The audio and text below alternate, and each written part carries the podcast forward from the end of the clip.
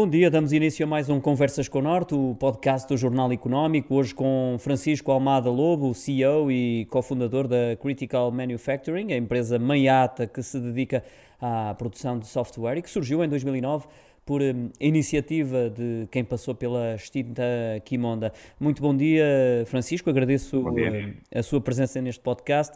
O uh, Francisco também tem no seu percurso profissional essa um, uh, passagem uh, pela Quimonda.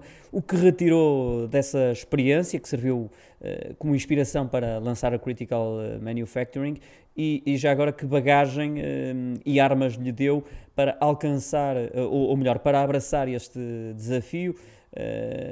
calculo que não seja, obviamente, uma decisão que se toma assim de ânimo leve. Senhor, muito obrigado. Uh, não, de facto, pronto, aqui é, é a empresa Quimonda, que, que, tem uma história que começa em 1997 com a instalação de uma empresa de semicondutores que era a Siemens, Siemens Semicondutores, que mais tarde, através de um processo spin-offs, deu origem à Infineon Technologies e depois, mais tarde, à Quimonda Portugal. Uh, e, portanto, era uma empresa, uma grande empresa industrial alemã, que estava no topo, digamos assim, das empresas desse género, empresas de alta tecnologia, uh, e portanto foi uma escola, foi uma escola fantástica ao longo de, dos, dos, anos que lá estive, portanto desde 1997 até 2009, uh, e, e, e, em que tive, tive contacto com meio industrial, tive contacto com o meio de alta tecnologia e tive contacto com as aplicações de software, digamos assim, de ponta para esta área. Uh, depois, claro que não foi fácil, aprendi muito durante aquele período de tempo, obviamente, e, e depois foi perante uma situação de insolvência da própria Kimonda, que eu, juntamente com um grupo de pessoas, optámos por criar uma empresa de raiz nesta área, uh, aproveitando toda a bagagem que trazíamos de aprendizagem ao longo desses anos. Uh, desenvolvem produtos de software, de gestão de produção, automação e analytics uh, para uh, indústrias tecnológicas avançadas e unicamente para exportação. Pergunto-lhe porquê para fora. Bem, porque o, os segmentos industriais de alta tecnologia a que nós nos dedicamos, infelizmente, não existem muito em Portugal. Portanto, os setores são os setores de eletrónica, de semicondutores, de dispositivos médicos, são tudo áreas que estão, uh, do ponto de vista industrial, nos Estados Unidos, na Alemanha, no Norte da Europa, e também no mercado no mercado asiático. Sendo Portanto, que o, nós Portugal está um bocadinho atrasado a esse nível, não é? Está. Nós acabamos por ter algumas empresas em Portugal, normalmente empresas que com clientes, empresas que pertencem a esses grupos internacionais, e temos, enfim, poucas, mas temos algumas, uh, mas é que seria, obviamente, com muito gosto que nós uh, teríamos mais clientes em Portugal, uh, houvesse então essa indústria onde pudéssemos aplicar as nossas soluções. Tem já uma vasta carteira de clientes, alguns deles são nomes de peso nos segmentos automóvel, de, de, de eletrónica, de semicondutores, também dispositivos médicos, entre outros enfim, surgiram várias janelas de oportunidade que se abriram e, e a Critical Manufacturing foi uh, aproveitando, digamos assim. Acredito que não pretenda ficar por aqui. Pergunto-lhe, por isso, se há neste momento uh, uma outra oportunidade de negócio que esteja em vias de se concretizar. Sim, nós estamos em permanente crescimento e, portanto, nós, nós temos clientes desses clientes de grande dimensão, normalmente ligado a essas fábricas de alta tecnologia e muitas vezes a conjuntos de fábricas muito grandes. Nós ganhamos alguns tipos de, por exemplo, de negócios de empresas que têm 20, 30, 40 fábricas. Portanto, é de uma dimensão uh, realmente impressionante. Um, Continuamos ainda a avançar, porque ainda há muito espaço por avançar na área dos semicondutores. Fala-se muito no, no, nos problemas de, de, de, do fornecimento de semicondutores ou da falta de semicondutores para a cadeia de abastecimento e para a indústria automóvel, por exemplo. Portanto, os semicondutores são uma indústria em altíssimo crescimento. Uh, uma outra vertente que é a área médica, a área, de, digamos assim, de healthcare, onde tem a parte médica e também a parte farmacêutica, portanto, nós ao Há entrarmos um bocadinho nessa área também, não é? Muito, muito, muito para fazer também, e, e na componente eletrónica pura, portanto, eu acho que ainda há tanto crescimento para nós, que enfim, temos eh, realmente muito para nos, para nos virar, uh, e portanto vamos fazendo essa, esse caminho, uh, mas fazendo esse caminho sobretudo com soluções próprias e com um grande investimento em, em, em software. Então, uma das coisas aqui que às vezes não é fácil de perceber, mas há uma, uma quantidade enorme de, de, esforço que é colocado, de investimento que é colocado, ano após ano, ao longo de 13 anos, em, na construção deste tipo de soluções para depois podermos ser competitivos a uma escala global. Já aqui abordamos o número de clientes, eh, sabe quantos são nesta altura? Tem esse eh, número presente na memória e já agora eh, pode aqui destacar aqueles que serão mais relevantes para a empresa, digamos assim, não só pela dimensão que tem, mas também pelo que representam a nível de faturação para a Critical Manufacturing. Sim, nós temos um problema que é nós não podemos divulgar muitos dos nossos clientes, né? portanto são Compreendo. clientes que não nos deixam que não nos deixam fazer essa divulgação, apesar disso há alguns que realmente que realmente podemos. Uh, nós temos neste momento com um, um, uma carteira de clientes que tem qualquer coisa como 70 a 80 clientes, uh, mas que depois representam mais de 200 fábricas neste momento.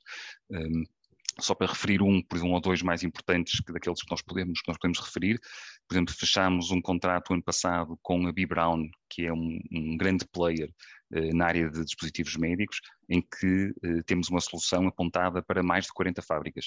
Eh, isto é um exemplo, enfim, de um, de, um, de um, grande player nessa área. Para juntar um, por exemplo, que tem fábricas em Portugal, fechamos um contrato na área automóvel com a Pré, que tem fábricas aqui, aqui em Portugal e que tem seis, sete fábricas espalhadas pelo mundo. Eh, portanto, só dois exemplos de, de, grandes empresas com que nós trabalhamos, daquelas que nós podemos, obviamente, referir. Também já aqui foi uh, abordada a aposta crescente na, na área médica.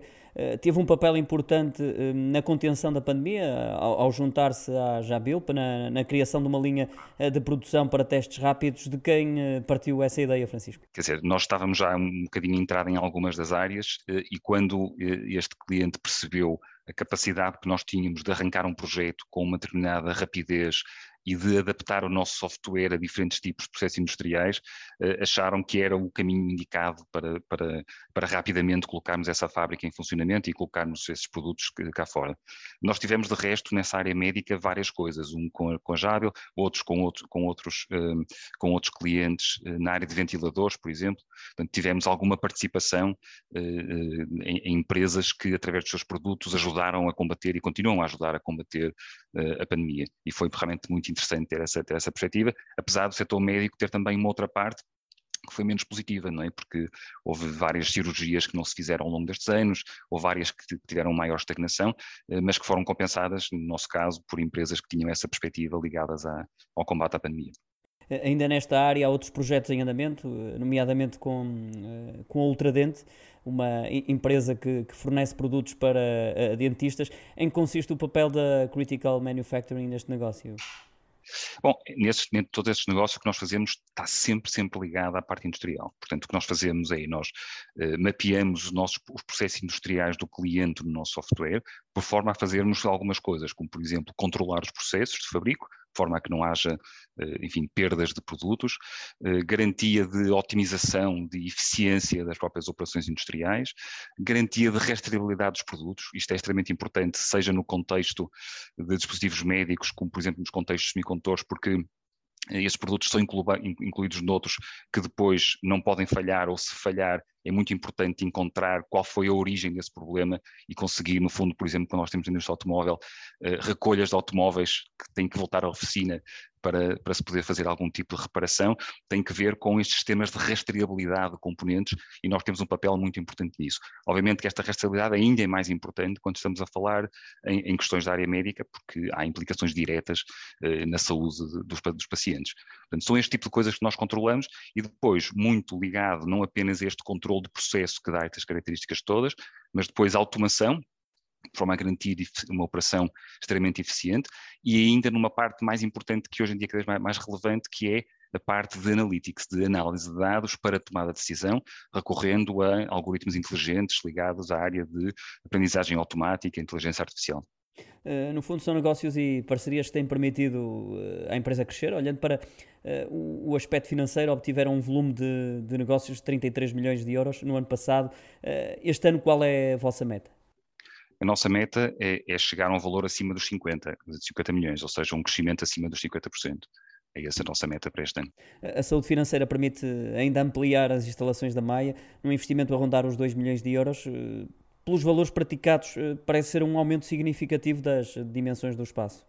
É, é um aumento significativo. Nós tivemos, neste espaço de pandemia, um trabalho essencialmente remoto, eh, enfim, como foi eh, eh, típico nestas áreas ligadas à área de software, e o problema foi que nós contratámos qualquer coisa como 100 engenheiros do ano passado.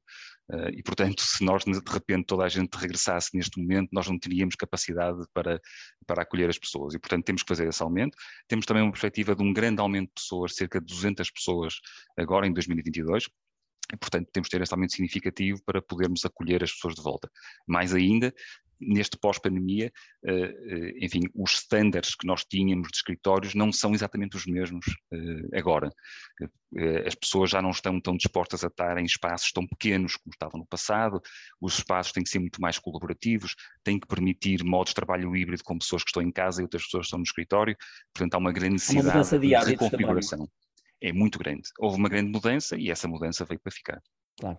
Uh, acompanhar este crescimento do espaço físico, também já aqui mencionou, o número de trabalhadores vai aumentar. Uh, são os tais 200 novos funcionários aqui já referidos uh, para reforçar o grupo, nomeadamente nas áreas de engenharia informática e a de gestão industrial. São áreas que nesta altura estão mais enfraquecidas do que as outras dentro da, da empresa neste momento? Não estão mais enfraquecidas, são, é o nosso ponto principal. Né? Portanto, o que nós fazemos, nós somos uma empresa que faz, empresa, faz soluções de software, portanto tem necessidade de fazer o desenvolvimento de software, uh, e faz para aplicações industriais. E por cada vez há mais projetos, não é? Exatamente, o nosso cliente tipo é o engenheiro industrial. Ora bem, à medida que nós vendemos e vendemos para cada vez mais fábricas, nós precisamos de gente para continuar a fazer o desenvolvimento de produtos, mas também precisamos de pessoas para continuar a fazer uh, os projetos de implementação desse software. Porque o nosso software é muito complexo, não é uma coisa que se vende, se instala e já está.